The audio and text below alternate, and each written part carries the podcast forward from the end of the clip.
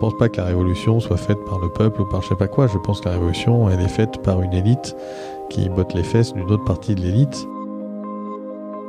Bonjour à tous et bienvenue sur Atterrissage, le podcast qui explore comment transformer notre modèle de société. Aujourd'hui, je reçois Philippe Bioui pour parler technologie. Philippe est ingénieur et travaille dans l'industrie depuis plus de 20 ans. De cette expérience, il en a tiré plusieurs ouvrages, le plus célèbre étant L'âge des low-tech. Dans ce livre, Philippe montre de manière factuelle et extrêmement convaincante comment les hautes technologies, qu'on nous présente partout comme vertes, les panneaux solaires, les véhicules électriques, aggravent en fait les problèmes écologiques au lieu de les résoudre. Pour sortir de l'impasse, il propose donc de changer radicalement de stratégie et de miser sur ce qu'il appelle les low-tech, les basses technologies. À l'époque, la lecture de ce pavé fut personnellement un choc, ou en tout cas un moment de grande clarification qui continue encore aujourd'hui de m'inspirer.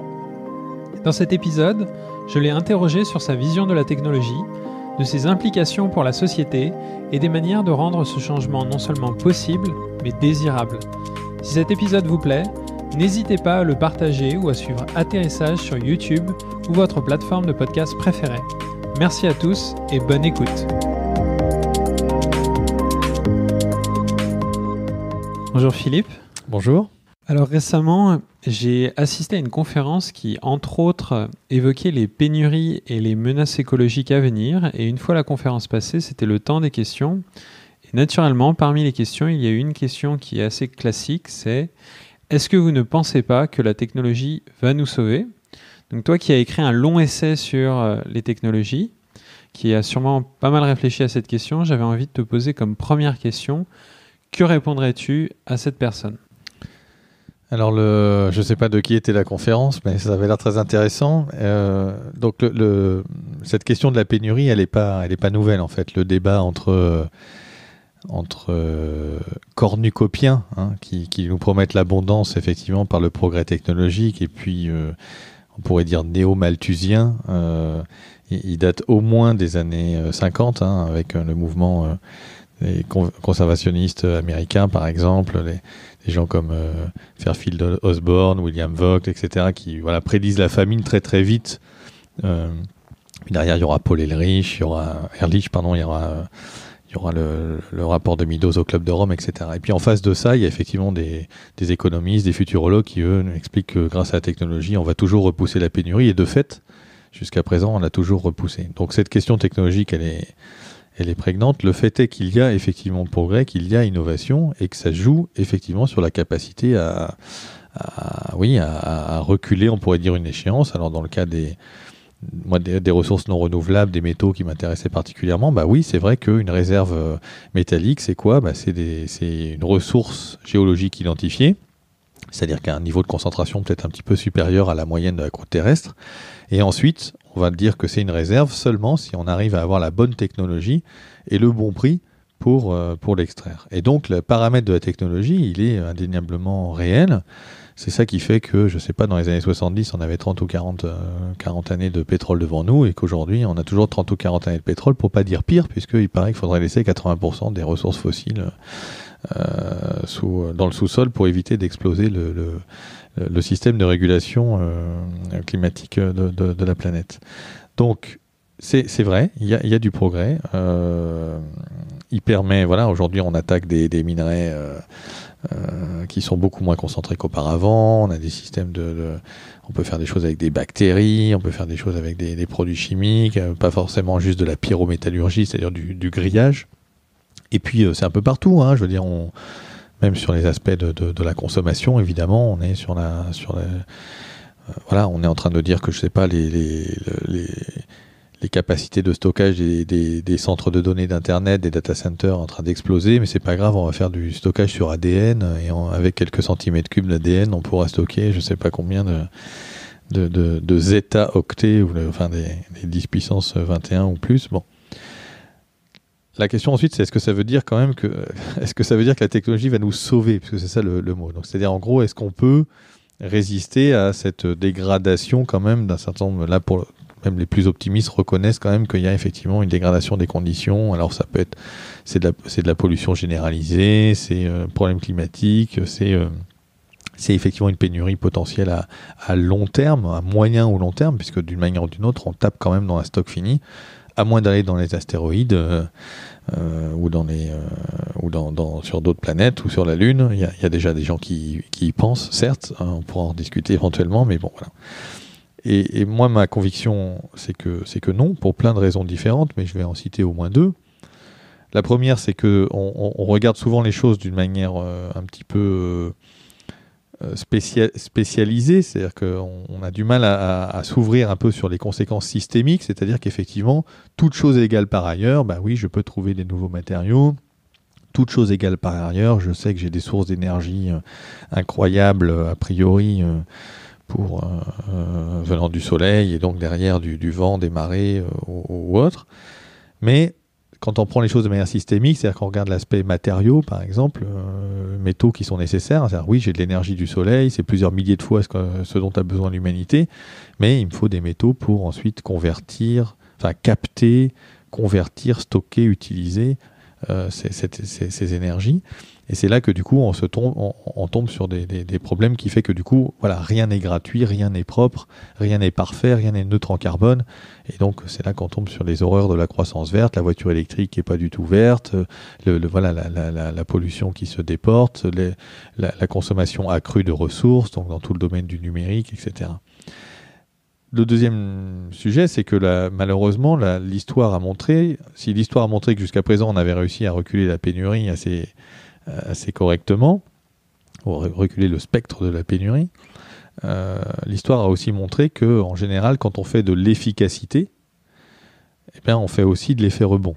C'est-à-dire que, euh, voilà, c'est dans tous les domaines. Alors, ça prend des proportions totalement incroyables dans, dans la société numérique aujourd'hui, parce qu'effectivement, les progrès sont, très très forts. Hein, c'est sur la consommation de chaque, euh, de chaque euh, terminal, de la consommation des réseaux, des data centers. On peut optimiser l'architecture, etc. Il y a énormément de choses à faire et donc on gagne chaque année de manière unitaire sans aucun problème.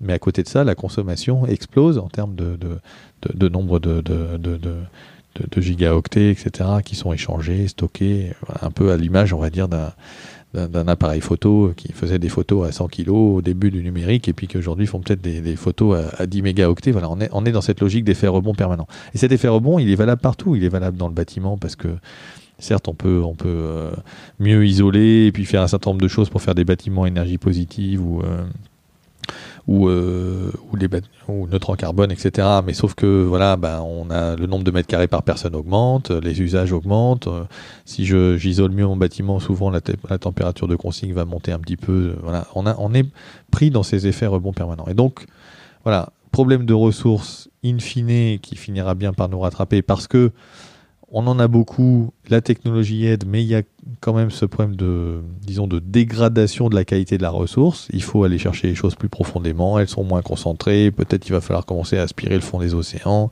on va aller chercher un jour des minerais euh, sous quelques kilomètres de glace dans l'Antarctique avant d'aller euh, sur la Lune ou dans les astéroïdes, parce que ce sera, même si c'est un environnement difficile, il est quand même moins difficile que l'environnement spatial, malheureusement pour l'Antarctique, mais ça finira sans doute un jour par arriver. Euh, voilà, l'effet rebond. Et puis, euh, on a d'autres aspects qui sont plus, euh, peut-être plus discutables, mais à mon avis qui sont réels. Par exemple, la, question de, la capacité à faire un déploiement industriel à la bonne vitesse. C'est-à-dire que Internet, le, téléphone, enfin les services de mobilité, le téléphone, etc., nous ont donné un très mauvais exemple. Le très mauvais exemple, c'est que ça s'est déployé effectivement, techniquement, à toute vitesse à l'échelle d'une ou deux décennies, on a, déployé dans le monde entier euh, ces, technologies. Et du coup, on en déduit un petit peu que, quelle que soit la technologie qui apparaît, alors je sais pas, je pense aux voitures électriques ou à hydrogène, euh, euh, je pense à des plans un peu de, 100% énergie renouvelable, comme on peut les voir à Stanford ou dans les grandes ONG au MIT, dans les grandes ONG environnementales comme euh, WWF, Greenpeace ou autres, j'en passe.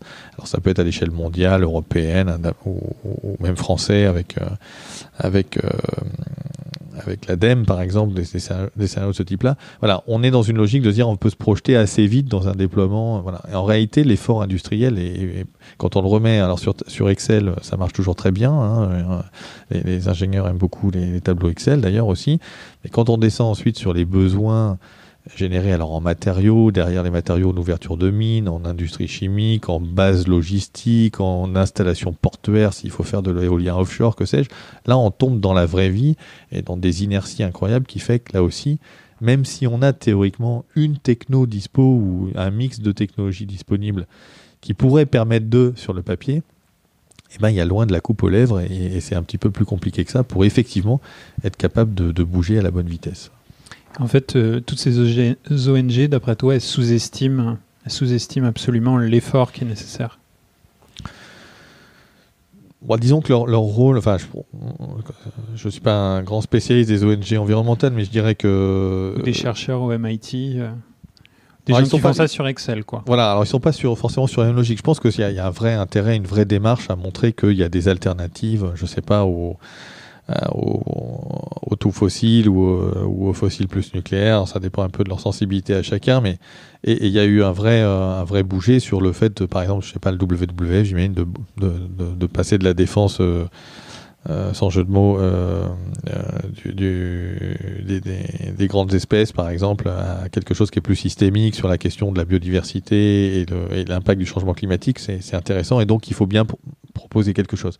Effectivement, ensuite, on peut pas considérer que ce soit vraiment des scénarios en, rupture, c'est plutôt voilà ce que j'appelle l'écologie l'écologie de l'offre, c'est-à-dire je veux grosso modo conserver mon niveau de vie actuel. Bon, euh, alors je consens de temps en temps à covoiturer, éventuellement à faire un petit peu de d'économie de la fonctionnalité, euh, jeter mes canettes dans la bonne poubelle et même aller faire un peu de zéro déchet, soyons fous.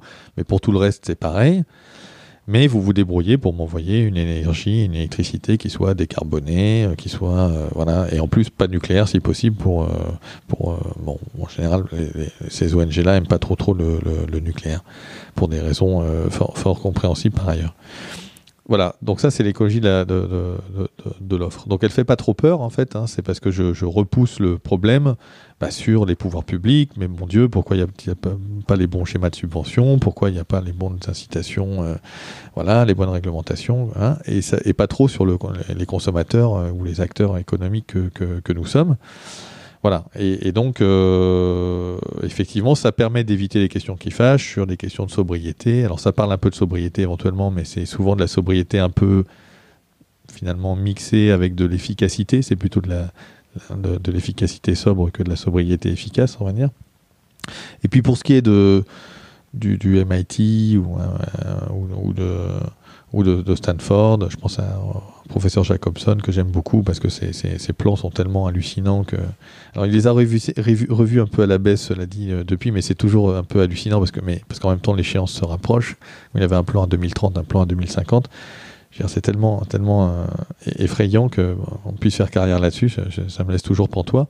Bon, il y en a d'autres. Hein. Il y a Rifkin, il y a des, des économistes, des futurologues.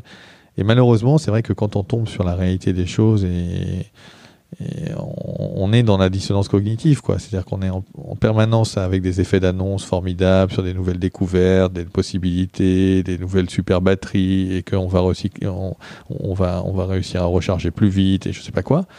Et à côté de ça, voilà, le, monde qui s'écroule, si je puis dire, euh, euh, avec toujours euh, moins de, biodiversité, toujours plus de conséquences environnementales. Et c'est un peu difficile de reconstituer les, deux facettes sans devenir complètement, complètement fou. Bon, voilà, je dirais que pour moi, il y a un mélange un peu de. Je, je dis pas qu'il y a que de la mauvaise. C'est pas de la mauvaise foi forcément. C'est pas forcément du greenwashing. Hein, je veux dire, des...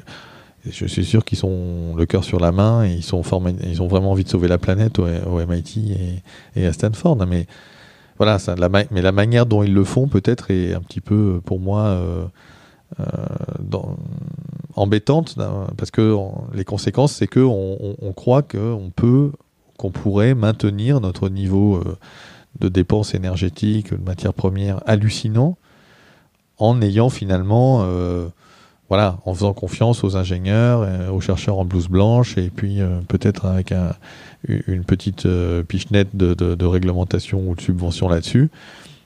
Mais malheureusement, non, on est, très loin de ça quoi, pour, réussir à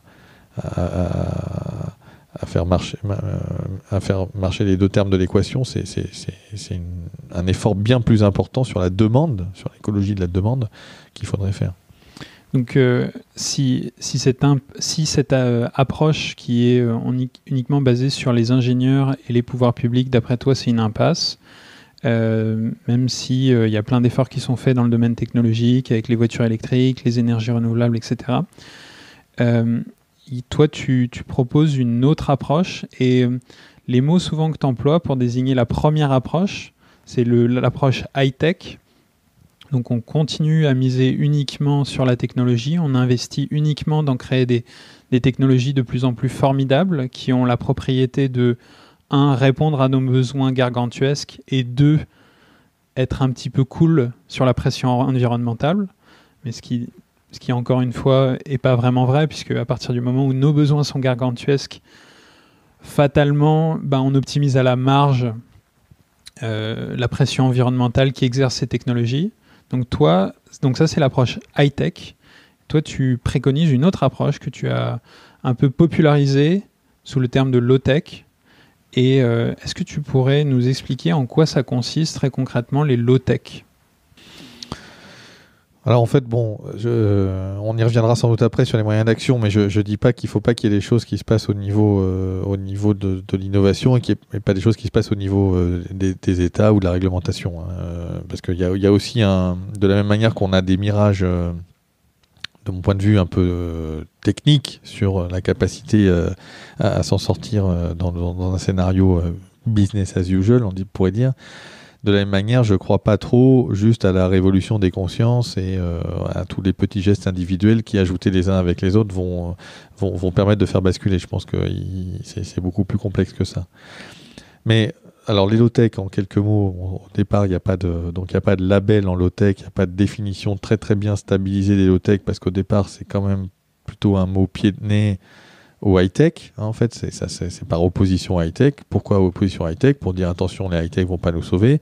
Mais c'est même pire, puisque plus mes objets sont complexes, technologiquement parlant, avec l'exemple euh, extrême du, numérique, de, l'électrotechnique de puissance, de tout ce qu'on peut trouver dans un certain nombre de technologies, euh, comme les voitures électriques ou les énergies renouvelables, mais encore une fois, ça dépend des, des types d'énergies renouvelables.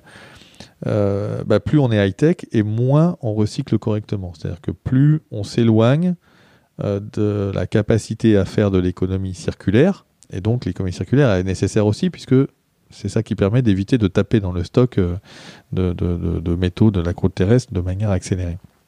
Et donc les low-tech, c'est quoi? C'est toute une, espèce de démarche, on pourrait dire, technique, mais forcément très vite, elle déborde sur la question des besoins, etc. Euh, pour essayer d'économiser euh, l'énergie, mais aussi et surtout les, matières premières qui, finiront par nous poser problème ou qui nous exigeront de plus en plus d'énergie pour les, pour les produire et les consommer. Alors, moi j'aime bien résumer ça avec trois questions. La première question, c'est pourquoi est-ce que je produis? La deuxième, c'est qu'est-ce que je produis? La troisième, c'est comment je produis? Pourquoi je produis? Bah, C'est euh, c'est de se poser la question de la sobriété. Hein. C'est-à-dire que le meilleur service, le meilleur produit, le plus recyclable, le plus neutre en carbone, c'est celui que je n'ai pas utilisé. Et donc, c'est de dire, voilà, il faut chercher en permanence la sobriété, quelque chose à nouveau de différent de la, de différent de la, de, l'efficacité. Hein. Alors, dans, le bâtiment, par exemple, bon, euh, isoler les bâtiments pour qu'ils consomment moins d'énergie, c'est pas de, c'est pas de la sobriété pour moi, c'est de l'efficacité. C'est une certaine, la sobriété, ce serait euh, ben, avoir une température de chauffage euh, euh, moins élevée, ou c'est de pas climatiser en été, ou c'est de consommer moins de mètres carrés en faisant des, des, programmes de bâtiments plus intelligents pour mieux utiliser les, espaces publics, pour faire peut-être de l'habitat partagé dans un certain nombre de cas, enfin voilà, pour faire baisser le nombre de mètres carrés. Ça, c'est de la sobriété. Mais euh, voilà. Alors dans le dans le dans la mobilité, euh, faire de faire de, du covoiturage, c'est pas de c'est pas de la sobriété, c'est bien de, de, de l'efficacité. Un petit peu tout à fait. Si jamais euh, on, a son son enfin on, on, a son confort qui est un petit peu qui descend un peu. en oui, cause, voilà, exactement. Donc c'est un petit peu un mélange des deux. Oui, d'accord. Il faut avoir un peu de conversation, pour, éventuellement. Quelqu'un qui a travaillé dans le covoiturage, tu Autant pour moi, donc il y, y, a un petit peu, bien sûr. Alors, euh, euh, c'est vrai que c'est pas, c'est pas tout à fait équivalent à, à, la question du bâtiment qui serait, qui serait mieux, mieux isolé, qui offrirait la même, le même la niveau même de fonctionnalité. Exactement. bon, donc on voit de toute manière que la frontière est un petit peu, un petit peu ténue. Mais bon, donc la question, c'est voilà, c'est poser la question sur le bâtiment, c'est poser la question sur la mobilité en disant la voiture individuelle, enfin, n'est pas une solution durable, quel que soit le, le, vecteur énergétique. Euh, même une voiture qui aurait, euh, qui serait 100% propre d'un point de vue énergétique, ce qui n'existe évidemment pas, ne serait elle de toute manière pas propre parce qu'il y a la problématique de la consommation de matériaux, certains qui sont non recyclables, issus du pétrole ou les métaux qui sont eux-mêmes ensuite mélangés qui vont être mal recyclés et qui permettront pas de refaire une nouvelle voiture. Hein. Donc, euh, bah, il, faut faire des, il faut faire des choses qui sont beaucoup plus euh, euh, durables. Et la seule chose qui est à peu près durable, c'est le vélo. Hein. c'est celui qui a la meilleure, qui a la meilleure disons, efficacité, pour le coup, entre, entre l'énergie que j'y mets et ce que je peux faire avec. Mais évidemment, euh, on ne peut pas passer au vélo demain matin, donc il faut imaginer de faire des voitures, par exemple, de plus en plus légères, qui roulent de moins en moins vite, qui auront donc besoin d'ailleurs d'être de moins en moins lourdes d'un point de vue de la sécurité. Il faut aller vers le pot de yaourt, et puis euh, euh, qui fait 400 kg et, qui qui dépasse pas 70 km/h, qui va effectivement consommer beaucoup moins que, mon SUV hybride. Et, euh, et puis à côté de ça, peut-être euh, une foultitude d'innovations dans, les vélos, euh, avec assistance électrique ou pas. Hein. Je supporte l'assistance électrique si ça a remplacé une voiture il n'y a pas de problème. Et voilà, et se retrouver dans un continuum d'objets plus légers qui permettent d'avoir une certaine, une certaine mobilité, une certaine multimodalité peut-être, mais pas, pas la, voiture individuelle, etc., etc. Il y a plein d'autres choses dans la consommation on peut, on peut imaginer, même dans les systèmes numériques. Hein, Aujourd'hui, on, pourrait diviser d'un facteur 100 probablement le, la consommation du, du numérique actuelle si on avait une autre approche plus, plus modulaire de nos objets, plus une durée de vie plus grande, si on renonçait à un certain nombre pour le coup de de, de questionnement, euh, enfin de, de, de, performance. Euh, on est, on est dans l'ultra performance, donc dans la redondance, dans le, on, on, aligne des équipements pour être sûr que jamais un site internet va tomber, etc. Pour, pour des raisons que je comprends, hein, qui sont économiques évidemment, mais tout ça, c'est extrêmement énergivore et consommateur de ressources. Voilà, donc pourquoi je, pourquoi je produis? Donc moi je suis pas contre les, je précise quand même, je suis pas du tout contre les énergies renouvelables, bien au contraire. Alors il y a des technologies que je préfère à d'autres parce qu'elles sont plus ou moins consommatrices, elles sont plus ou moins impactantes pour pour l'environnement. Le, hein. L'hydroélectricité c'est loin d'être parfait, hein. c'est clair par exemple. Mais l'éolien offshore c'est loin d'être parfait. Il y a plein de choses comme ça. Mais il faut le faire avec un programme de sobriété, en parallèle ou même après un programme de sobriété. Deuxième question, c'est la question de qu'est-ce que je produis. Donc une fois que j'ai décidé que j'allais quand même pas me passer de la machine à laver, en tout cas pas tout de suite, parce que le lavoir c'est sympa, mais bon quand même, c'était un peu genré, euh, et ça risque de le redevenir. Donc je garde la machine à laver, qu'est-ce que je fais? Comment est-ce que je conçois ma machine à laver pour qu'effectivement elle soit euh, la moins consommatrice de ressources, ou en tout cas qu'en en fin de vie je puisse euh, en récupérer la, la, plus grande partie possible? Et donc là, on rentre dans des questions de, bah, si je fais de, si j'ai des matériaux composites, par exemple, c'est très difficile à recycler. Si j'ai, plus j'ai de l'électronique, plus ça sera dur à recycler. Donc j'essaie d'éviter. Il faut être plutôt monomatériaux que multimatériaux. Il faut que ça soit facile à démanteler. Il faut que ça soit modulaire, réparable, etc., etc. Donc là, c'est, on va dire, de l'éco-conception version plus plus ou peut-être on prendrait encore mieux la question de la question des, des, ressources en, en, compte et puis tout ça associé avec euh, euh, idéalement des réseaux de j'en sais rien de repair café de, réparateurs éventuellement un, un chouïa d'économie de, la fonctionnalité là-dessus enfin il se passe des choses hein, il y a des il y a des, des, jeunes qui ont conçu une, machine à laver qui s'appelle, je crois, l'increvable, me semble-t-il, qui est voilà, conçue pour durer 50 ans. Effectivement, elle a un minimum, elle a des programmes, mais elle a un minimum d'électronique, etc., etc. Et puis la dernière question, alors là on peut l'appliquer à plein de choses. Hein, cette, cette question-là, à nouveau, j'ai pas tout inventé. Il y a déjà des, choses en route, mais c'est vrai que là aussi, si on ne renonce pas à un certain nombre de fonctionnalités ou si on ne renonce pas à un certain nombre de performances, si on ne renonce pas peut-être à certaines euh, esthétiques parfois, on va, on va avoir du mal à, éco-concevoir les objets. Bon, je veux dire, un Fairphone, c'est sympa, hein, c'est mieux qu'un smartphone normal. C'est une démarche, euh, c'est une très belle démarche pour éviter d'abord les, les minerais de conflit, hein, l'or, l'or, l'étain, le, tantal et le tungstène, qui étaient notamment euh, qui, qui financent un peu les, conflits dans l'Afrique des Grands Lacs. Et puis derrière, il y a une démarche de, d'éco-conception, de, réparabilité, de open source, de, de, modularité, etc. Bon. Mais à la fin, si vous voulez quand même avoir un écran tactile, si vous voulez quand même avoir un certain nombre d'équipements dedans, si vous voulez avoir le GPS, la station météorologique et autres, joyeuseté, eh ben vous allez avoir malheureusement, et tout ça dans une portabilité correcte, c'est-à-dire des objets qui sont miniaturisés. Pourquoi on utilise toutes ces poudres de perlimpinpin un petit peu bizarres dans le, cette soixantaine de métaux différents qu'on trouve dans les objets électroniques, enfin grand public? Parce qu'on a, notamment parce qu'on a besoin d'avoir de, la, de, la miniaturisation. Quoi, hein. Pourquoi on utilise toutes ces petites terres rares dans les moteurs de rétroviseurs, dans les voitures et je sais pas quoi? Parce qu'on a un pouvoir magnétique plus grand avec le néodyme. Et donc on va avoir comme ça des plus petits aimants et donc il y a des, tout petits moteurs, etc. Donc si je ne suis pas capable de renoncer à une partie de ces fonctionnalités-là, à nouveau ça va être dur, dur, dur d'éco-concevoir. Et puis la dernière question, c'est la question du comment je produis. C'est-à-dire une fois que j'ai décidé qu'effectivement j'allais fabriquer ma machine à laver euh, et, que, et que je l'ai conçue comme je voulais le faire, eh ben ça pose toute une série de questions. Alors sur, euh, sur par exemple la place du travail humain et la place de la machine. Hein, c'est-à-dire qu'est-ce que je mécanise, qu'est-ce que je mécanise pas, qu'est-ce que j'automatise, qu'est-ce que j'automatise pas. Historiquement, la mécanisation, ça a été une bonne chose. C'était une manière de réduire, à la fois d'augmenter la productivité, mais de réduire aussi la pénibilité du travail. Puis aujourd'hui, on est arrivé au logiciel d'intelligence artificielle ou euh, aux bornes euh, de, distribution de, tickets ou que sais-je, à la place du guichetier. Et euh, bon, voilà, je sais, je, je dis pas que guichetier était forcément un métier formidable, mais il se trouve que du coup, aujourd'hui, on a, a un arbitrage entre le travail humain et l'énergie et les ressources. Une machine, c'est de l'énergie et des ressources qui seront pour partie perdues de manière inéluctable pour les générations futures.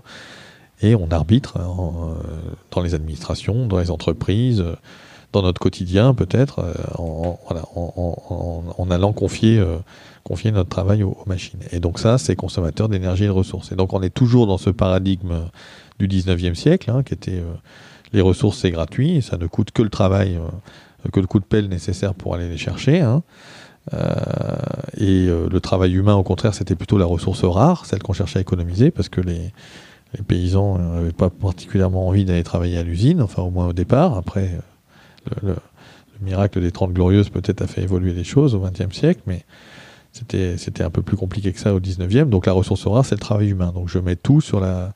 Tout mon, fonctionnement économique, il est, il est autour du travail humain.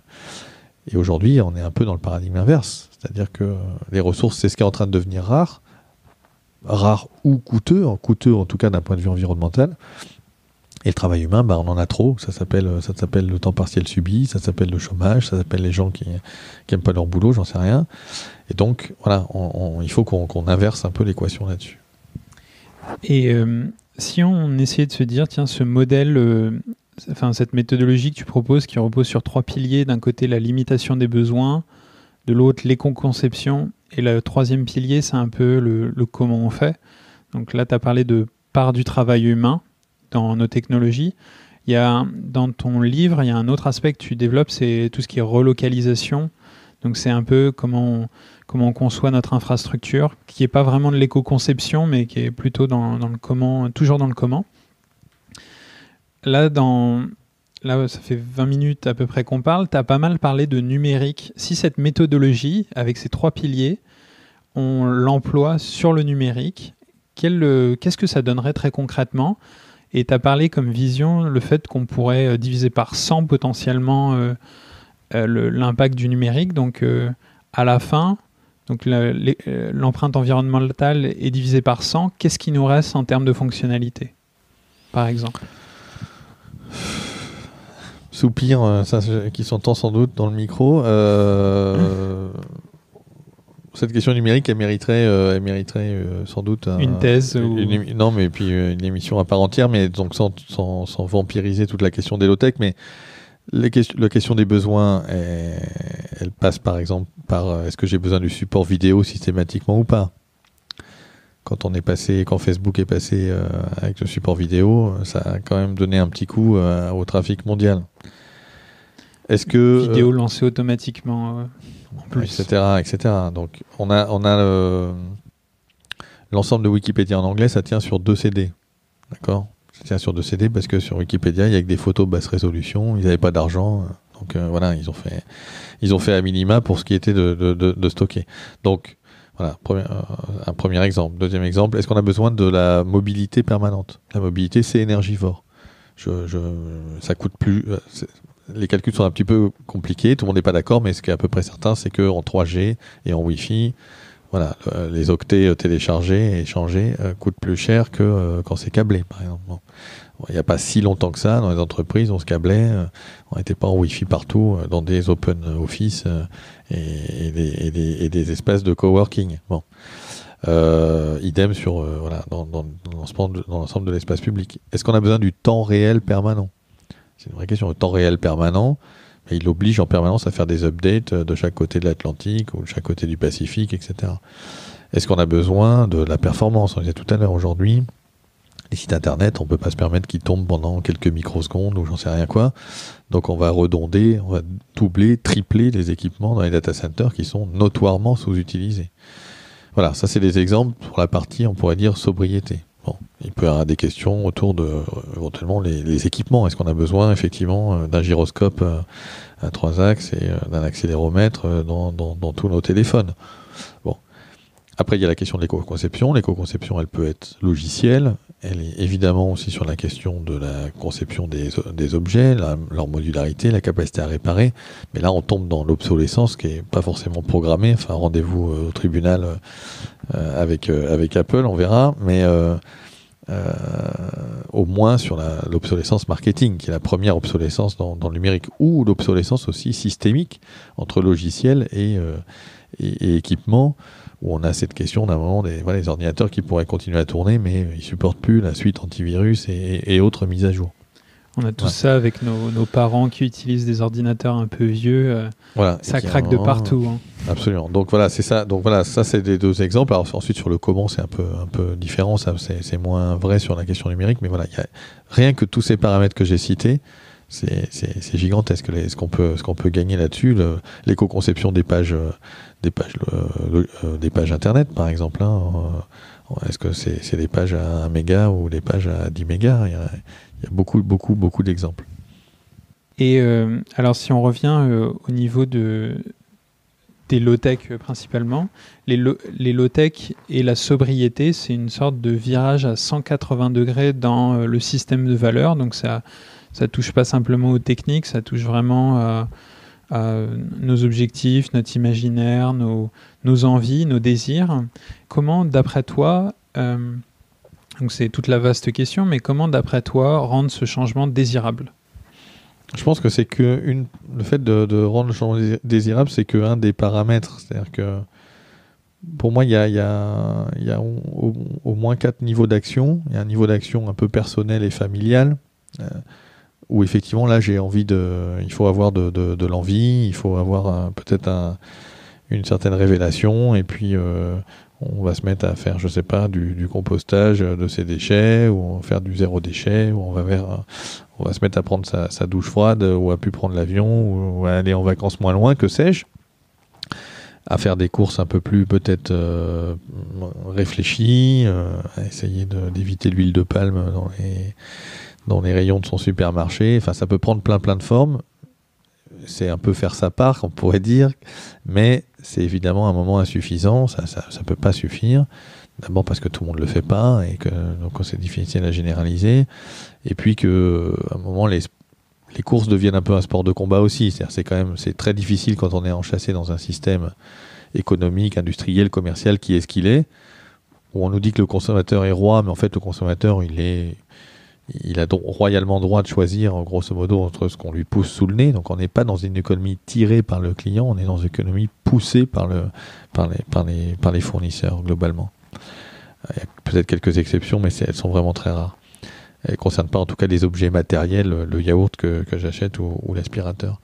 Et donc du coup, voilà, très vite on est confronté au fait qu'on ne trouve pas forcément les produits qu'on voudrait, ou en tout cas pas au bon prix, c'est un peu les limites de l'exercice. Il y a un deuxième niveau qui est le niveau, euh, niveau un peu territorial ou euh, associatif, local, où je pense que là, on se met à faire des choses ensemble. Alors ça peut être des villes en transition, ça peut être des AMAP, ça peut être une expérience de Repair Café, ça va être, ça va être un atelier collaboratif de réparation de vélos, ça va être bon. Il y a une foultitude d'innovations qui, qui, se passent, des choses vraiment très intéressantes qui peuvent être d'ailleurs créatrices d'emplois, qui donnent à voir ce que pourraient être les modes de demain. Enfin, c'est intéressant, mais aussi très vite, pas très vite, mais on est aussi confronté à certaines limites qui sont voilà qu'on est dans un certain système euh, économique là encore et que euh, c'est pas il faut bien jouer avec les, règles qui sont ce qu'elles sont et puis si je veux je sais pas salarier quelqu'un dans mon nouvel atelier de réparation de vélo bah voilà ça il y a une complexité euh, administrative et puis un coût financier qui, est ce qu'il est. Et, et, donc moi je crois beaucoup aussi au troisième niveau qui est le niveau un peu étatique parce qu'il s'y passe beaucoup de choses il s'y passe des choses sur l'aspect euh, sur l'aspect euh, d'abord euh, de, on pourrait dire de, normatif et réglementaire. On a, dit tout à l'heure que bah, il peut se passer des choses sur la, vitesse des voitures, sur leur poids. on peut décider d'appeler un poulet trempé dans le chlore un poulet ou pas de l'appeler un poulet. Donc d'ailleurs, on voit que les enjeux sur les grands traités internationaux, ils sont autour de la question plutôt normative que de la question des barrières douanières en réalité. Euh, enfin où les barrières douanières sont normatives et sont pas sont pas liées à des, taxes. Euh, ensuite, il y a, le pouvoir euh, prescriptif, c'est-à-dire la puissance publique achète beaucoup de choses et pourrait, dans ses appels d'offres, dans ses cahiers des charges, mettre plus de choses sur justement, par exemple, le contenu en travail humain, sur la réparabilité. Et donc là, la, force de frappe, c'est gigantesque. Hein, le poids dans le PIB des achats publics, c'est quand même c'est quand même très important. Il y a les questions de, soutien à l'innovation. Hein. Si je mettais un euro euh, dans l'économie sociale et solidaire aujourd'hui, un euro d'argent public, là où je mets un euro pour soutenir les startups du numérique, euh, je pense qu'on pourrait faire des choses. Et puis, euh, il y a le pouvoir fiscal. On parlait tout à l'heure d'un arbitrage entre travail humain et travail des machines. C'est un arbitrage fiscal. C'est pourquoi est-ce qu'aujourd'hui, si je vais chez mon mon vendeur de, machines à laver préféré euh, pour essayer de la faire réparer qui me dit bon bon monsieur euh, c'est la carte électronique ça vous coûtera plus cher que dans, de la faire réparer que d'en acheter euh, d'en acheter une neuve c'est peut-être pour des questions techniques de, de, disponibilité des pièces détachées etc certes mais c'est aussi et d'abord parce que j'ai assis l'ensemble de la protection sociale, retraite, chômage, sécurité sociale sur le travail humain plutôt que de l'asseoir sur euh, la, consommation de matières premières et de ressources. Donc si je faisais et d'énergie. Donc si je faisais euh, si je mettais une taxe carbone, etc. On pourrait faire plein de choses. Donc il y a le quatrième niveau, c'est le niveau international, c'est-à-dire qu'effectivement il faut quand même d'une manière ou d'une autre continuer à discuter avec les voisins euh, et, et, même si on sait que les COP ont bien du mal à émerger de choses euh, contraignantes et suffisamment rapides parce que c'est dur de se mettre d'accord à 180. Euh, bon, bah, il faut quand même faire des choses et continuer à faire des choses évidemment à ce niveau-là. Donc, pour moi, c'est un peu les quatre niveaux qui doivent fonctionner de manière miraculeuse en même temps, c'est-à-dire en gros, il faut des gens qui aient une certaine motivation euh, personnelle, euh, que tout ça, ça prenne un peu corps dans le, dans le social et dans le quotidien et qu'on ait envie de faire ses courses dans les petits magasins, même si c'est un peu plus cher que, que pousser le caddie au supermarché, mais encore faut-il en avoir les moyens. En avoir les moyens, ça veut dire que peut-être les prix des produits se sont un peu adaptés en fonction justement d'aspects fiscaux, euh, et donc ça, ça se décide au niveau étatique. Et puis après, tout ça doit fonctionner sans se faire casser les reins par les pays qui n'ont pas jouer, qui forcément envie de jouer le même jeu que jouerait ce pays-là ou ces pays-là qui, essaieraient de mener une transition. Et la couche du coup de désirabilité, je viens maintenant, la question de comment on y va, comment on a envie bien sûr, elle vient s'insérer dans tout ça, parce qu'en gros, pourquoi est-ce qu'on a envie ou pourquoi ben, Parce qu'on aura tous un job ou pas. Hein. Est-ce que est-ce l'affreuse décroissance ou la post-croissance ou l'absence de croissance, est-ce que ça va détruire de l'emploi puisque la croissance c'est l'emploi? Alors à ce moment-là, ben, quoi qu'il arrive, je veux pas qu'on détruise de l'emploi, bien sûr, parce qu'on en a déjà pas assez. Voilà. Est-ce que, euh, j'arrive à trouver du bonheur euh, dans, mon parcours de vie? Parce que euh, voilà et malheureusement le, le, bonheur il passe un peu par la consommation en tout cas quand j'ouvre les magazines euh, chez mon coiffeur, je dis ça c'est virtuel hein, puisque je n'ai pas de coiffeur bien entendu, mais euh, voilà j'ouvre mon, mon, magazine chez mon coiffeur, bah, euh, voilà les, footballeurs ont des grosses voitures et, et, des jolies filles et réciproquement les footballeuses ont sans doute des jolis garçons et des voilà eh bien, donc, il faut mettre Neymar dans un pot de yaourt et avec les mêmes jolies filles autour pour montrer que le pot de yaourt est désirable. Enfin, je pense que ça, pour moi, on est tellement manipulé déjà.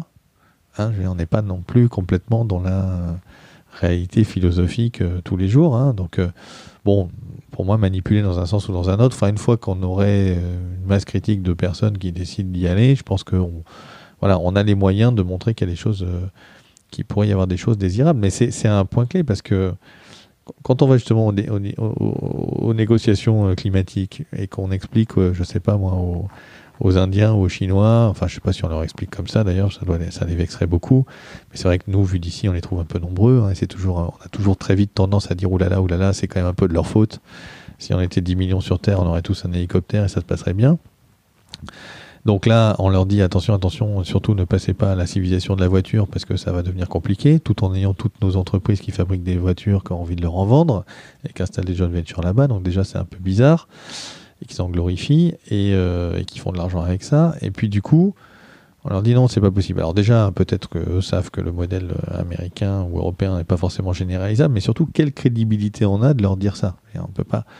Donc par contre, si on amorçait réellement réellement une sortie de la civilisation de la voiture, alors programmée sur, euh, j'en sais rien, 20, 30 ans, avec un programme d'urbanisme, de décentralisation, de, de, de, réglementaire, de réduction progressive de la vitesse, du poids des voitures, etc., pour aller progressivement, en l'espace de 20, 30, 40 ans, passer par-dessus la charte d'Athènes euh, et le fonctionnalisme urbain, pour réussir à retrouver des choses où on se déplacerait moins et avec des modes de transport réellement plus doux, et que tout ça rendait la population plus heureuse et dans une logique de plein emploi, alors on serait plus crédible pour aller les voir, leur dire, vous savez, il y a quand même d'autres voies.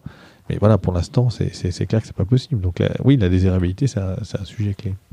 Et la question de l'emploi dans la désirabilité, c'est sûrement l'enjeu numéro un dans tous les enjeux, euh, dans tous les enjeux pour basculer.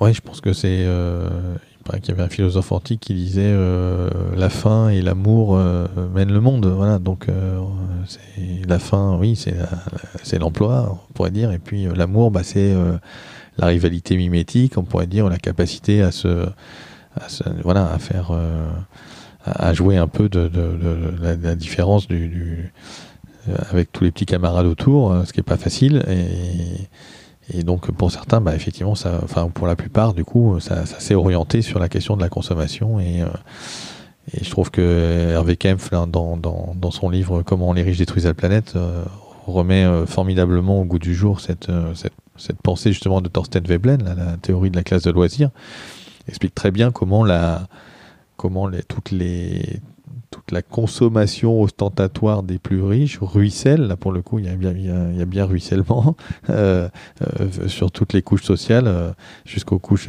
les, plus, les plus basses on pourrait dire, et, et que finalement voilà, moi je, modeste habitant de la classe moyenne, je ne fantasme pas du tout sur les yachts de milliardaires, par contre je fantasme sur le, le, dernier voyage de mon voisin, la voiture un petit peu plus, un petit peu plus grosse ou le, pavillon un petit peu plus, joli. Alors que les, milliardaires, eux, vont, effectivement se, tirer la bourre entre leurs, différentes, euh, différents yachts. Et, euh, le fait qu'on ait entendu depuis longtemps euh, que la croissance c'est l'emploi, toi, à l'inverse, tu crois que on peut tout à fait faire de la sobriété, on peut tout à fait faire des low-tech et avoir le plein emploi oui, alors déjà, la première chose, c'est que moi, je remettrais en cause cette question de la croissance et l'emploi. Pourquoi remettre en cause? D'abord parce que c'est c'est pas terrible d'appeler au retour de la croissance dans la mesure où nous n'avons pas pu démontrer euh, une décorrélation, un découplage, disent les économistes, entre la croissance et la consommation d'énergie, de matières premières, la production de déchets, l'émission de gaz à effet de serre on peut faire ce qu'on appelle un découplage relatif, c'est-à-dire une courbe, la courbe du PIB grimpe un peu plus vite que la, courbe de, consommation énergétique, par exemple, parce que justement il y a un peu d'efficacité, typiquement, mais on n'arrive pas à faire une qui monte et l'autre qui descend. Alors là, il faudrait euh, en gros doubler le PIB mondial, j'en sais rien, il faut faire le calcul. Euh, si ça fait 2 ou 3% par an, ça doit doubler en l'espace de, je sais pas, 30 euh, ans, 30-40 ans. Voilà. Donc, il euh, faudrait doubler en 30 ans le PIB mondial et en même temps diviser les, gaz à effet de serre par 4. Donc, c'est un furieux découplage. C'est un découplage facteur 8 alors qu'on n'arrive pas à faire juste, par exemple, une courbe qui monte et l'autre qui reste stable. Donc, alors il y a quelques exceptions euh, pour ceux qui sont vraiment euh, branchés. Alors il y a des exceptions du type le Danemark, mais en fait c'est parce qu'il y a l'Allemagne derrière, c'est plus facile quand on fait de, l'éolien. Il y a la Chine, mais en fait, on ne sait pas trop ce qu'il y a dans le PIB chinois, donc il y a un peu de virtuel. Et puis il y a une grosse partie du PIB aussi qui ne veut pas dire grand-chose, parce que si je prends toute la valeur ajoutée de toutes les transactions immobilières et que je fais prendre 10% au marché de l'immobilier, bah, mécaniquement, mon PIB monte, mais il n'y a pas grand-chose qui s'est réellement passé de, différent que, que, les mêmes échanges qu'on avait jusqu'à présent. Donc tout ça, ça fait que, du coup, si la croissance revient, on va être très embêté d'un point de vue environnemental ou ne serait-ce que climatique. Donc déjà, le retour de la croissance enfin une croissance forte et prolongée, n'est pas souhaitable. Ça commence comme ça. Donc pourquoi la souhaiter Puisque c'est pas compatible avec les, enjeux climatiques qu'on qu s'évertue à, à, expliquer par ailleurs.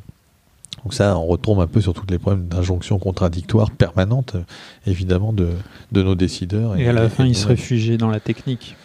Alors, on en revient sur effectivement la question technologique et l'efficacité, mais à nouveau, c'est bien, tout ça va être formidable demain, ça va être formidable après-demain, mais en tout cas pour l'instant, en tout cas les deux dernières années, c'est pas comme ça que ça s'est passé parce qu'on revient sur la question de, l'effet rebond et autres. Bon.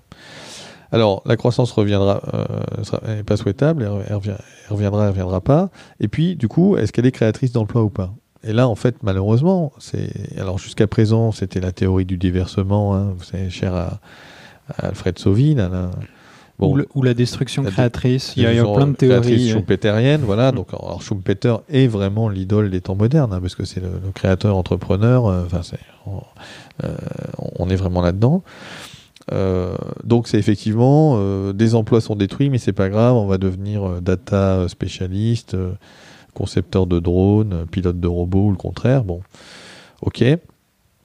Moi je pense qu'il y a des études absolument alarmistes et complètement farfelu, je pense, euh, sur l'impact euh, à, court, à très court ou moyen terme là, de, enfin, sur l'espace de 5 à 10 ans, sur, la, question de la, d'une nouvelle vague de, de robotisation, sur les questions d'intelligence artificielle, etc. Pour différentes raisons, je ne crois pas que ça soit au point euh, où, certains crient au loup.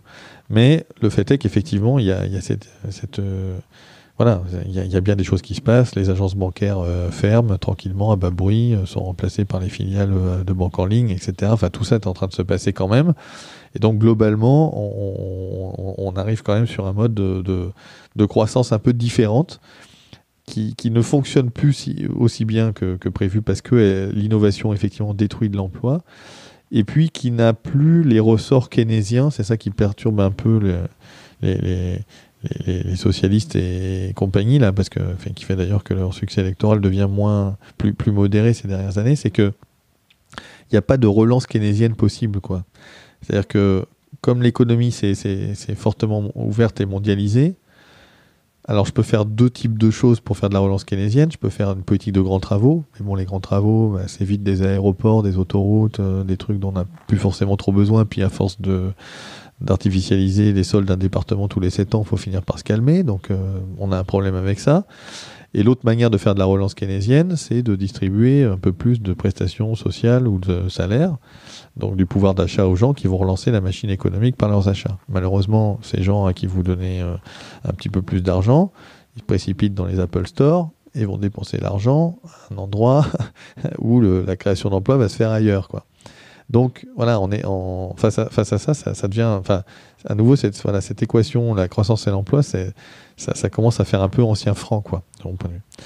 Et alors on en vient à la question de dire, mais alors s'il n'y a pas de croissance, est-ce qu'on peut faire de l'emploi? Et alors là, en fait, en réalité, alors j'ai pas fait tourner les, logiciels de macroéconomie de Bercy. Hein. j'ai déjà mes week-ends bien bien occupés, puis bon, j'ai pas la licence, mais en gros, en fait, oui, bien sûr que si on se met à renoncer à certains types de consommation ou de services particulièrement destructeurs pour l'environnement, il y aura, il y aurait, il y aura destruction d'emplois. Et euh, moi, je ne suis pas particulièrement euh, pour maintenir le sac plastique juste parce qu'il y a une filière en Haute-Loire et qu'il faut maintenir. Alors, j'exprime toute ma solidarité aux gens qui travaillent dans le business du sac plastique, mais voilà, à un moment, effectivement, il y a bien une destruction créatrice qu'il faudra appliquer aux endroits les plus nocifs, les plus désagréables, et on pourrait y mettre beaucoup de choses dans, ces, différents, dans ces différentes, différentes activités in fine nuisibles. Il faut aller appeler les choses par leur, nom. Mais en même temps, il peut y avoir effectivement beaucoup de créations alors ça peut être la création dans l'économie, évidemment dans les économies locales, de la réparation, du service. Et pour prendre un seul exemple, l'agriculture. Alors l'agriculture, c'est assez rigolo parce qu'en fait, on parle de... Bon, le nombre d'emplois dans l'agriculture est en réalité sous-estimé parce qu'il faut accrocher derrière tous les emplois qui sont liés à l'agroalimentaire et, et un peu à la, machinisation hein, de, de, derrière la production agricole de, des abattoirs, de, la transformation, etc. Donc il y, a un peu plus de monde que les, que les 300 000, je crois, personnes qui travaillent officiellement dans l'agriculture pour nous nourrir. Mais aujourd'hui, on a fait des exploitations agricoles de plus en plus grandes pour travailler sur la productivité, à nouveau sur l'action du travail humain, c'est-à-dire combien de personnes, une personne peut travailler combien d'hectares. Et donc on est dans une course à la productivité, on l'est encore. Hein. Les SAFER, elles ont pour mission de continuer à augmenter la taille des, exploitations agricoles. Et en réalité, bah, on a fait des usines à cochons d'un côté, en Bretagne et la Beauce de l'autre. Un désert. Et ce qu'il faut, c'est revenir à de la polyculture élevage, des activités de, de, mais de plus, petite, euh, de plus petite taille, plus intensives du coup en emploi humain, et on peut créer littéralement des millions d'emplois, des millions d'emplois dans une agriculture durable, et avec des jobs qui, à mon avis, seront euh, plus, plus sympathiques et plus valorisants que ce qu'on peut avoir, euh, que ce qu'on peut avoir aujourd'hui. Donc voilà, c'est des exemples comme ça. Il y en a plein d'autres. Il y a des paramètres qu'on peut toucher. Combien on veut de gens dans les métiers artistiques Est-ce qu'on veut avoir un million de chômeurs ou un million d'acteurs de théâtre? Je caricature un peu, mais en fait, tout ça, c'est n'est pas des choix de société très très compliqués parce qu'au bord de la société France aujourd'hui, quelques personnes peut-être meurent de faim, je veux bien croire, mais globalement, il faut dire quand même personne meurt réellement de faim en France. Donc ça veut dire qu'on a produit assez de nourriture pour tout le monde. La question ensuite, c'est comment on s'occupe tous ensemble et comment on répartit la richesse.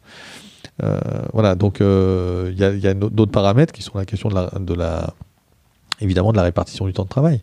On a aujourd'hui des gens qui, débordent euh, dans, leur, dans leur agenda quotidien. Alors ils débordent pas seulement parce qu'ils travaillent beaucoup, mais aussi parce qu'ils se déplacent beaucoup, parce que le, trajet domicile-travail devient de plus en plus long et pénible, parce que voilà, les activités très, concentrées et puis l'augmentation de, la population fait qu'on repousse de plus en plus loin souvent d'ailleurs les catégories sociales les plus fragiles. Et puis à côté de ça, on a des gens qui vivent dans le désœuvrement le plus complet. Donc c'est quand même incroyable qu'on n'arrive pas à répartir ça mieux. Donc je pense qu'on peut aussi répartir le temps de travail.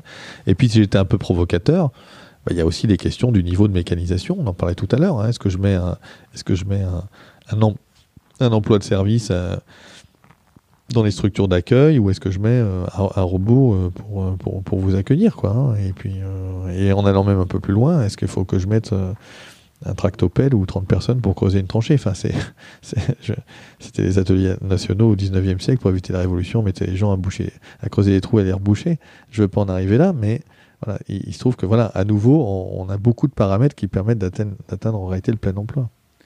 Et euh, toi, ton sentiment personnel que si on doit mener cette grande transition, à ton avis, on va plutôt être vers un déficit de main-d'œuvre ou un, excès de main-d'œuvre En fait, la, question c'est est-ce que, euh, par exemple, ce paramètre, on entend souvent parler euh, dans les personnes qui se posent la question de la sobriété, d'une société écologique, de réduction du temps de travail, est-ce que c'est vraiment la question cruciale? Est-ce qu'on ne va pas justement, pour faire toute cette transformation, avoir, avoir besoin de réquisitionner les jeunes et même les retraités, les mobiliser également? Ça, c'est Cuba pour aller faire les moissons avant la rentrée scolaire. Quoi. Euh, sans aller jusque-là, en fait, moi je pense que. Euh, alors peut-être quand je disais euh, post-croissance économique, post-croissance de plein emploi, peut-être le terme n'est pas le bon et c'est plutôt. On devrait plutôt employer le terme de pleine activité. C'est-à-dire que je pense que. on, ira ou on devrait aller vers peut-être moins d'emplois salariés avec réduction du salaire. Pas, ce qu'on a fait avec les 35 heures, c'est-à-dire euh, de, on garde le salaire et on regagne les 4 heures par des gains de productivité euh, à travers l'organisation de, du, travail dans les entreprises.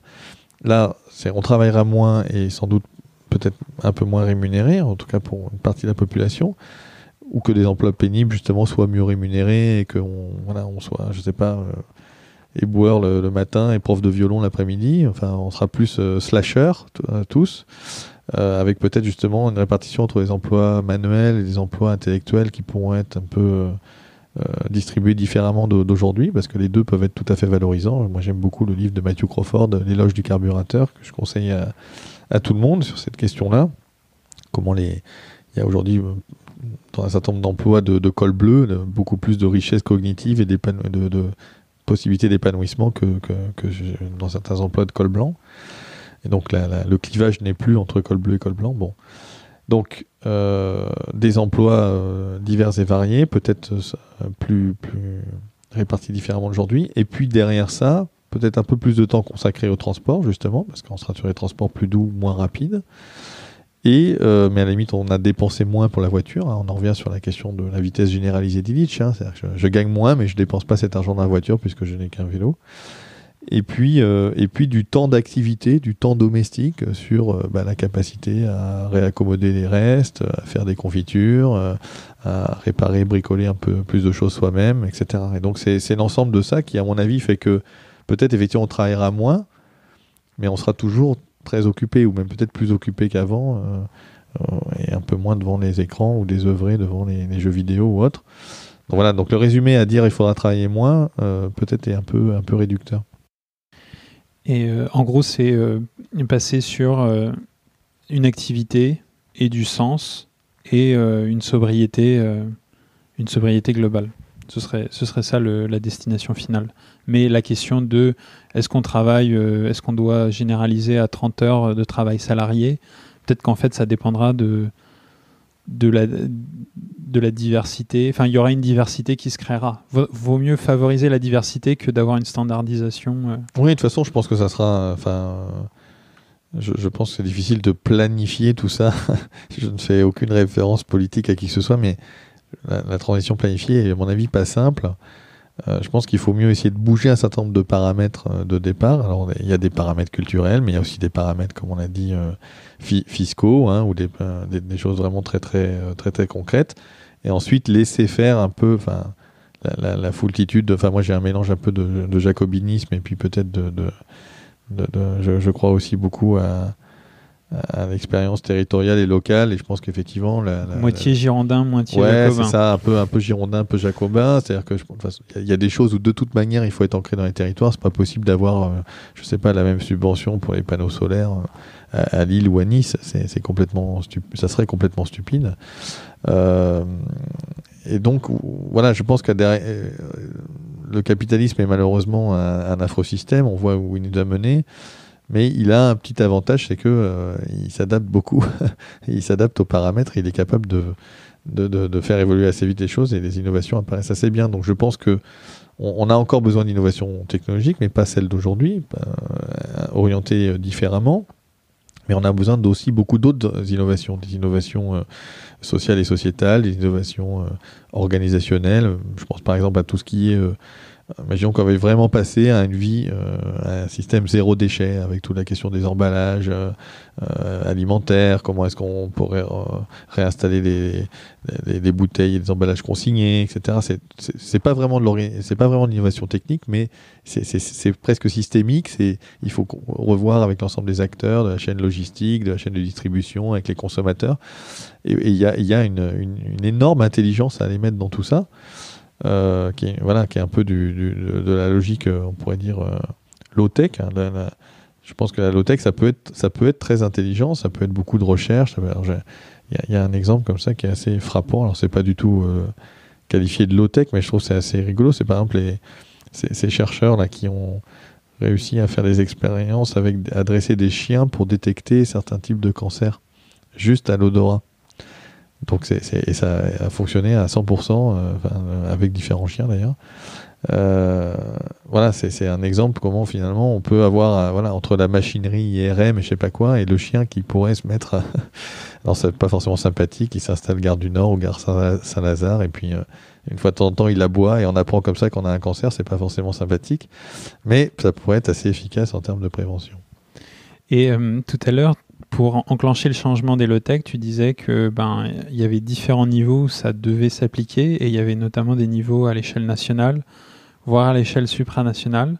Donc au niveau national, tu parlais de tous les leviers, les taxes, les commandes publiques, les barrières douanières, les normes, les barrières normatives. Donc il y a, y a, quand même une entité qui euh, s'appelle l'Union européenne et euh, quand on veut bouger une oreille de ce côté-là, c'est assez incompatible avec toutes les règles qu'on a mis en place, euh, tous les traités de libre-échange avec les partenaires de l'Union européenne. En fait, ça va un peu à l'encontre de la philosophie de l'Union européenne. Donc par rapport à, ce, à cette entité, comment tu te positionnes toi? Comment, tu, comment il, faut, il faut prendre la bête? Je suis pas un expert de droit européen. En, tant que citoyen. J'ai pas euh, du tout envie de le devenir en plus, parce que c'est côté assez affreux et orwellien quand même dans, tout ça. Euh, qui, est lié aussi à la complexité. Enfin, je pense que voilà, euh, ne serait-ce que euh, les, différentes langues, etc., n'aident pas. Moi, mon sentiment, c'est que il y, a plein de choses formidables qui sont passées dans la construction européenne, même d'ailleurs, même du point de vue environnemental, il y, a, pas mal d'avancées qui sont sans doute, enfin, dont l'impulsion a peut-être été donnée au niveau européen. Et puis, il y a il plein de choses aussi formidablement bêtes qui ont, été faites sans, aucun doute. Alors, faut pas jeter forcément le bébé avec l'eau du bain, mais mon sentiment, il est que c'est compliqué. Plus on est nombreux, plus c'est quand même compliqué de se mettre d'accord sur, euh, sur une évolution un peu radicale. C'est-à-dire que le, il y a forcément un effet d'inertie. Enfin, euh, même si vous mettez juste 10 euh, personnes qui partent faire une visite dans une ville et qui doivent décider où, ils vont, c'est plus compliqué quand on est trois, quoi. Il y a pas, c'est juste parfaitement humain. Et puis on n'a pas tout à fait la même histoire, les mêmes enjeux, les mêmes agendas politiques au même moment dans tous les pays de l'Union de, européenne. Donc c'est vrai que bah voilà, les Espagnols n'ont pas les mêmes réflexions que les Polonais, qui n'ont pas les mêmes réflexions que les Allemands, ni que les, ni, que les Slovènes. Ou, bon. Et, et donc, euh, j'ai peur que ça soit, euh, euh, très, compliqué d'attendre euh, l'impulsion de, l'Europe, qui ne peut être qu'une impulsion qui est la somme des impulsions, et qui parfois se coordonne bien avec deux, trois locomotives en tête, et puis parfois se coordonne moins bien parce que ça façaille un peu en Italie, en, Angleterre, en Belgique ou ailleurs. Donc, moi, mon voilà, je, je, ne misons pas tout là-dessus.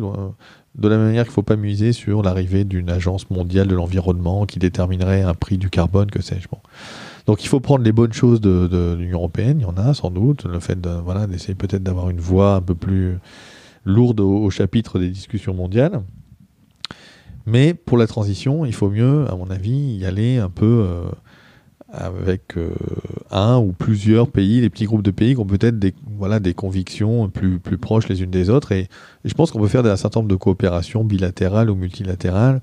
Je sais pas, nous en France, on aime bien, euh, on aime bien, euh, on aime bien manger correctement. on a peut-être le minerai de cheval roumain, c'est pas notre truc, j'en sais rien. Les, les, Italiens, ils sont assez branchés slow food aussi. Il leur reste plusieurs millions de paysans il y a peut-être des choses à faire sur l'agriculture avec l'Italie. Voilà. Euh, à l'inverse, avec les Allemands, il y a plein de choses à faire sur d'autres trucs, pas sur la bagnole parce qu'ils aiment bien les grosses voitures. Euh, ils en exportent beaucoup, mais voilà, il, faut trouver comme ça des, points communs et à mon avis oser se lancer et avancer. Et, aujourd'hui, euh, bien qu'on dise que beaucoup de choses évidemment sont repassées au niveau européen, il y a encore beaucoup de choses qui justement dépendent des États, à commencer par la politique fiscale. C'est bien d'ailleurs ce qui pose problème un des problèmes qu'on a aujourd'hui en Europe, c'est euh, le fait qu'on ne soit pas du tout aligné sur la politique fiscale et qu'on a essayé de faire une convergence de, marché de l'emploi, euh, alors qu'il n'y a pas du tout d'alignement ni des niveaux de prix, ni, de la fiscalité. Et, ni des prix de l'immobilier, plein de choses comme ça. Donc du coup, euh, voilà, on a, les moyens de faire, plein de choses en réalité.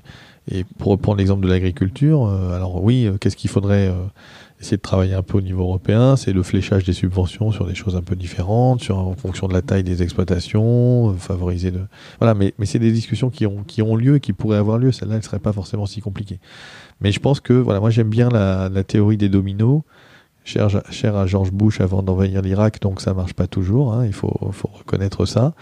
Mais la logique de dire, voilà, il faut se lancer, il faut y aller, il faut avancer, on n'a pas le temps de d'avoir le plus petit commun dénominateur, il faut, il faut il faut y aller. Alors si on est plusieurs, c'est mieux, mais et voilà, c'est pour ça que j'ai pris cet exemple un peu euh, peut-être extrême et sans, doute pas tout à fait euh, parfaitement correct d'un point de vue historique, mais qui est la, question de l'abolition de la traite et de l'esclavage au 19e siècle, en disant finalement, si on avait attendu de se mettre tous d'accord, tous ensemble, même d'ailleurs que pays européens, mais encore plus au niveau mondial, pour, euh, pour abolir l'esclavage, bah, ça aurait mis beaucoup plus de temps que si que la manière dont ça s'est finalement fait, c'est-à-dire un petit groupe d'abolitionnistes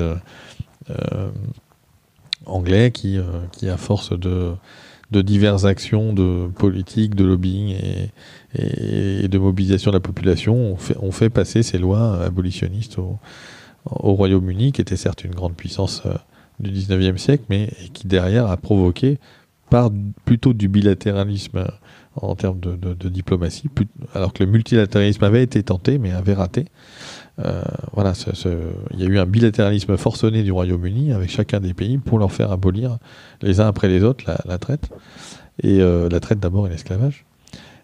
Et, voilà, je, crois plus à ce, schéma-là, justement sur l'exemplarité, c'est-à-dire un pays qui prendrait un, un, pays ou un petit groupe de pays, qui peut-être d'ailleurs sur différents domaines prendrait euh, des initiatives un peu, un peu dissonantes, un peu hétérodoxes, mais, et qui finalement montrerait aux autres que ça marche, quoi, que, qu'on peut être élu avec un gouvernement démocratique, euh, qu'on peut tenir dans la durée, qu'il se passe des choses, que ça crée de l'emploi différent, que les gens sont plus heureux, moins stressés, je sais pas. Donc c'est, c'est pas évident, il faut un courage énorme parce que c'est plus facile de se planter tous ensemble plutôt qu'être celui qui lève le doigt et puis tenter autre chose et se planter quand même parce que ça peut arriver aussi.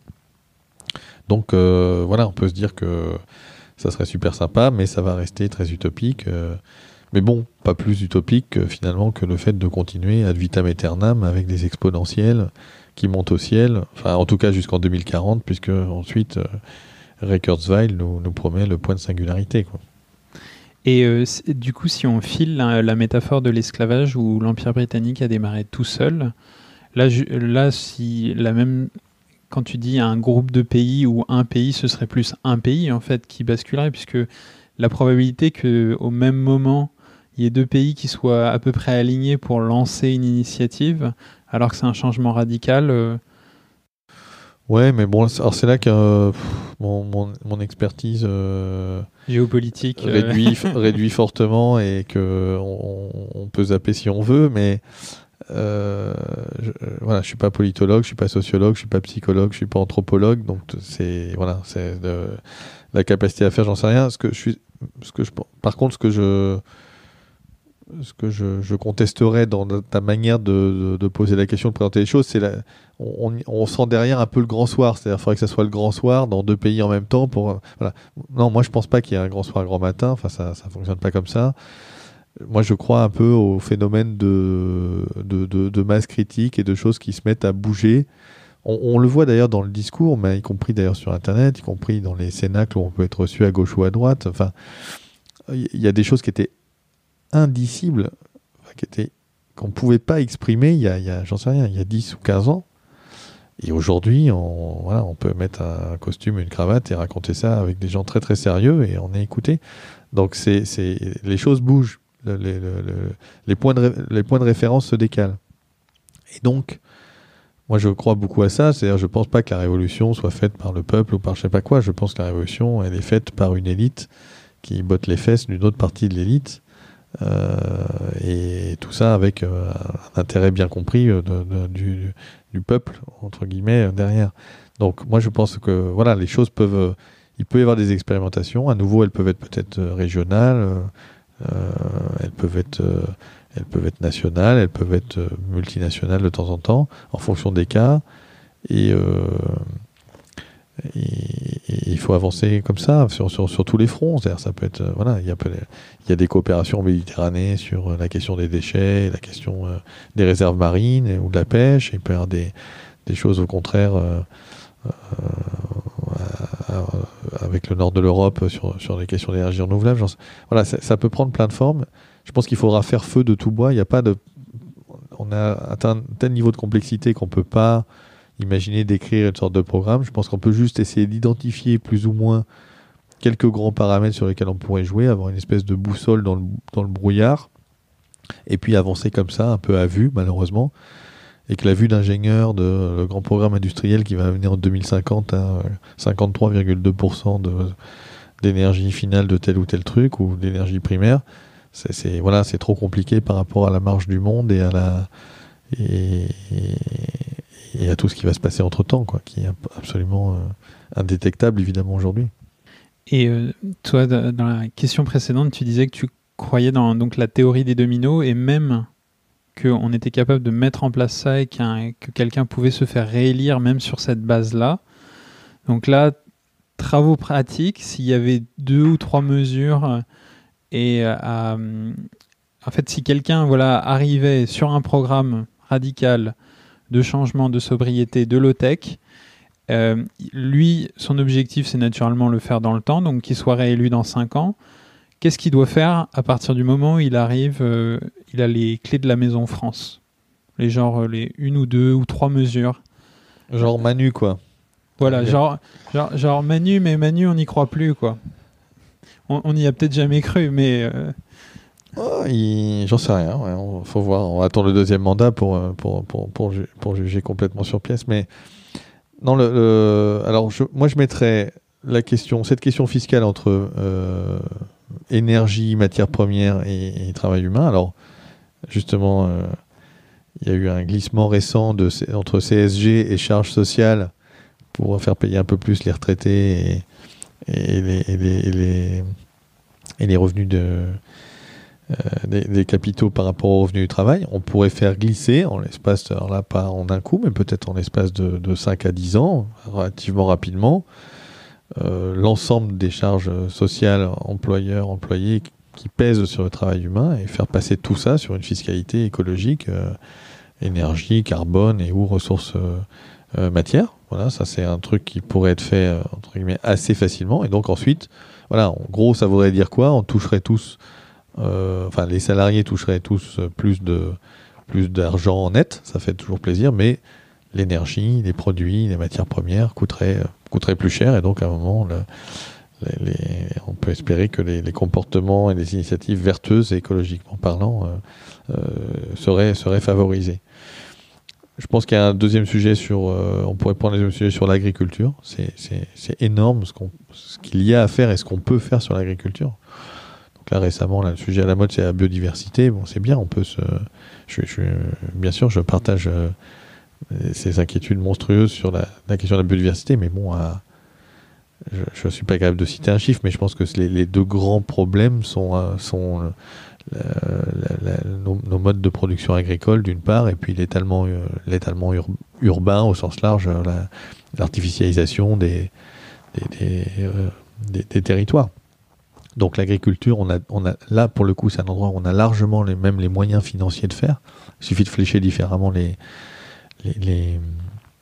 de, donner une mission différente aux SAFER, de couper, couper les terres plutôt que les, euh, plutôt que les regrouper, de, de, euh, favoriser la, formation, l'installation, euh, et donc passer à, alors, soit du bio, soit des choses un peu intermédiaires pour tirer vers le bio à terme, parce que c'est pas forcément facile à faire partout. Enfin, il y a aussi des questions de autant le, la permaculture, le maraîchage biologique intensif permet de produire plus à l'hectare, par exemple, parce qu'on va mettre plus, on va mettre des rangs de, je simplifie outrageusement, mais on va mettre les rangs de carottes euh, plus serrés. À côté des poireaux aussi. Voilà, et puis on va, les, on va, les, mixer, et puis on va mettre des poules sous les pommiers. Autant en grande culture, c'est quand même un peu plus compliqué. Il faut, faut, aussi d'ailleurs un peu plus de, Enfin, faut beaucoup de courage intellectuel aussi et, physique pour, euh, pour se lancer dans la grande culture bio parce qu'il y, a des, y a des questions de. Voilà, il y a plein de, questions de perte de rendement ou de, risque. Mais voilà, si on fait des choses qui sont euh, avec des, cultures qui, qui, sont déjà sur des plus petites parcelles, qui tournent plus, euh, qui, avec des rotations plus importantes, etc., on peut, on peut travailler tout ça. Donc agriculture clairement, et puis on pourrait rajouter, si j'en rajoutais un troisième, je rajouterais un, un grand programme de, zéro déchet, par exemple, mais euh, du, vrai zéro déchet, quoi, en, allant cibler effectivement du, un programme zéro, zéro plastique, euh, ou, enfin en tout cas euh, hors, hors application médicale, par exemple. On, pourrait faire plein plein de choses dans, dans ce domaine-là également. Bon ben voilà un beau programme. Bon bah. Ouais, je sais pas si. Mais bon, ça peut être des suggestions. Voilà, on sait jamais par qui c'est écouté tout ça, donc ça peut ça peut avancer. Et euh, ben, si les gens ont envie d'en savoir plus, les je les redirige vers ton, ton masterpiece, euh, L'âge des low-tech. Voilà. Et sinon, bah, sur un autre sujet euh, qui n'est pas forcément autour de la technologie, d'ailleurs, tu as écrit un autre livre, donc on n'en a pas parlé là, c'est sur l'école l'école numérique. Le numérique à l'école. Oui, bon, un mot là-dessus, enfin, c'est difficile de résumer, mais on va dire pour faire simple, bah, voilà, le pouvoir prescriptif euh, de, l'État dont on parlait tout à l'heure, c'est est-ce que je dois équiper euh, les élèves de, de, centaines de milliers, de millions de, tablettes et d'ordinateurs pour les faire rentrer dans le, dans, la, dans le monde numérisé et technologisé de demain? Ou est-ce qu'en fait euh, on apprend aussi bien avec, avec des livres et des cahiers et, et que ça n'empêche pas du tout de rentrer dans le, dans le monde numérique, mais il y a une question d'âge. Et est-ce qu'il faut euh, mettre les enfants à 3 ans euh, devant des tablettes euh, en CM1 à faire de la programmation et, et, à faire que des devoirs sur Internet au collège Est-ce que c'est la meilleure manière de les préparer au monde en forte évolution de, de demain Ou est-ce qu'au contraire, il faudrait les câbler à peu près correctement avec un certain nombre de fondamentaux? Et en plus, ça coûterait moins cher. Ou en tout cas, on mettrait des profs de violon plutôt que d'acheter des tablettes. Et puis, euh, en plus, ça serait plus écolo. Voilà. Bon, bah, merci Philippe. Merci. Merci à tous ceux qui sont arrivés jusqu'ici. C'était Atterrissage avec Philippe Biwi. J'espère que cet épisode vous a donné envie de vous intéresser au low-tech. Si c'est le cas, n'hésitez pas, comme d'habitude, à mettre un pouce sur YouTube ou à le noter 5 étoiles sur votre plateforme de podcast préférée. Apple Podcasts sur iPhone ou Podcast Addict sur Android. Je n'ai pas encore assez de notes pour que la moyenne s'affiche sur iTunes. Donc vraiment, je compte sur vous car cela m'aide beaucoup à avoir de la visibilité. Enfin, pour ne pas manquer le prochain épisode, n'oubliez pas de vous abonner à Atterrissage sur le réseau social de votre choix ou grâce à la newsletter que vous trouverez dans les commentaires. A bientôt